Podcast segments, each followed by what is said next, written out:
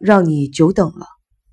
穿着漂亮的藏青色西装的生一郎转身介绍说：“这是梁平。”尤西盯着眼前的梁平，尽量避免着追忆他少年时代的影像。好久不见了。梁平微微的点了点头，用有些沙哑的声音答道：“好久不见。”生一郎看着尤西和梁平说：“咱们坐下谈怎么样？”两位男士看着尤西，在他们对面坐下以后才落座。大家坐定之后是短暂的沉默。我抽支烟，不介意吧？为了打破这尴尬的沉默，生一郎把香烟掏了出来。十七年了，能这样在一起见面，是多么了不起的事啊！不过十七年后再会的地方。我看有点不太合拍。他边说边把廉价的椅子弄得嘎吱嘎吱的乱响。尤西和梁平同时苦笑了一声，都没有作声。生一郎点着烟，接着说：“我的事务所在品川，梁平的工作单位在横滨，你的医院在川崎，三点一线，你在中间，我和梁平一南一北。”好像是事先商定好了似的。他吐了一口烟，停顿了一下，看着尤西说：“所以说呢，在川崎见面最合适，只是没找个更好的饭店，真对不起。”优西摇摇头说：“看你说的，这里离医院近，可帮了我大忙了。你们俩特意跑这么远来看我，说对不起的应该是我。我这里没问题啊。”我的事务所有一个又年轻又优秀的律师负责照看。生一郎微笑着说：“我这里也没问题。”梁平也爽快地说。生一郎指着梁平对尤西说：“你觉得这小子变了没有？”尤西依然控制住自己的感情，他看了梁平一眼，还是当时的那个样子。那天在医院里撞见，让我大吃一惊。我也是，梁平说。他眯缝起眼睛看着尤西，一点儿都没有变。那天真把我吓了一跳。尤西被梁平看得有点心慌，静下说，然后突然用开玩笑的口吻说：“怎么变成老太太了？那是你心里一定这么想吧？女人呐，在年龄上就是吃亏。男人呢，年龄越大越有派头。”女人真可怜，说什么呢？你可是漂亮多了，见到你时真的令人大吃一惊呢，是不是？梁平，梁平点头。行了行了，我自己心里明白，说话就三十岁的人了。尤西说：“真的漂亮多了。”梁平认真的说。尤西一下子没有找到合适的词语对付他们。一位思想家说过。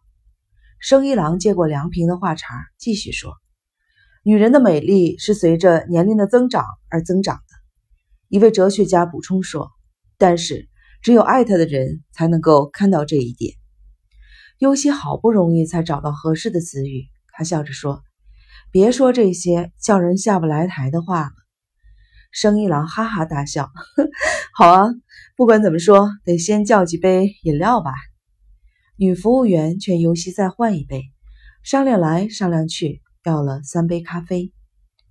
不愧是当律师的，尤西用钦佩的口吻说。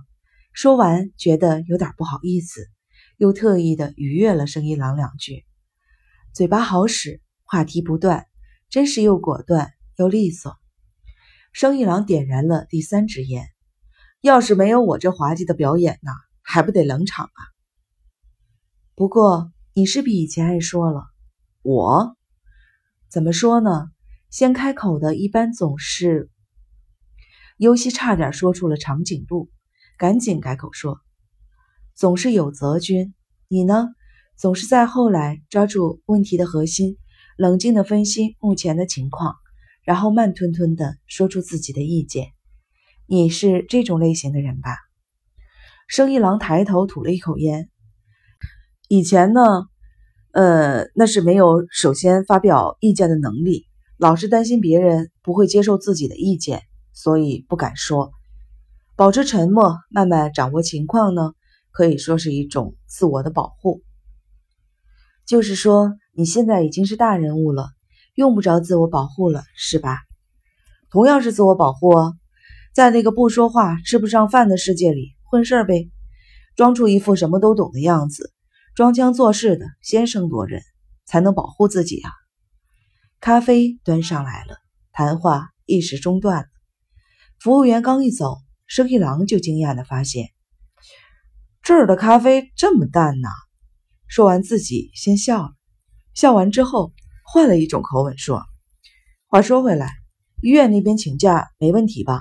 工作那么忙，请假够难的吧？今天是白班，没问题。你那边不也一样吗？股东总会。”马上就要召开了，忙得够呛吧？聪智又傻乎乎的不懂事。股东总会对策如果不能早点拿出来的话，是没有资格考企业法的。为了锻炼聪智君的业务能力，我经常让他去参加调研会什么的。优希没有告诉聪智，他早就认识生一郎，生一郎也不想让聪智对自己产生什么拉关系之类的误解，赞成优希的说法。对于优希来说，这样做还有别的理由。如果告诉聪智自己跟生一郎早就认识，那么聪智一定会问是在哪儿认识的。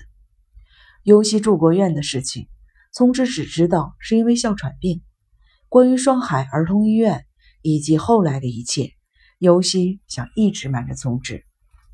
优希想换个话题，看见梁平在那里把拳头攥紧又松开的样子，问道。你这儿当警察的也不容易抽出时间来吧？听说你是刑警，肯定很忙。梁平转上拳头，摇摇头说：“我这儿没事儿，案子已经告一段落，没问题的。”听小儿科的护士说，欺负小纯一的犯人是你抓到的，是我们头儿抓到的。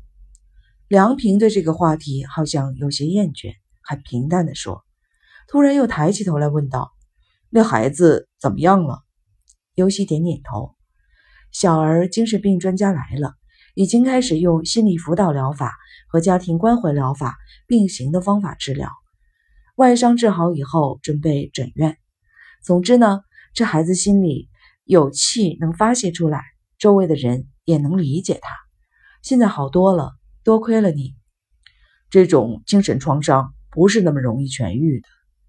梁平低着头说道：“可能吧。”不过，尤西说着话，下意识的把右手放在了左腕上，突然觉得奇痒无比，赶紧把右手拿开。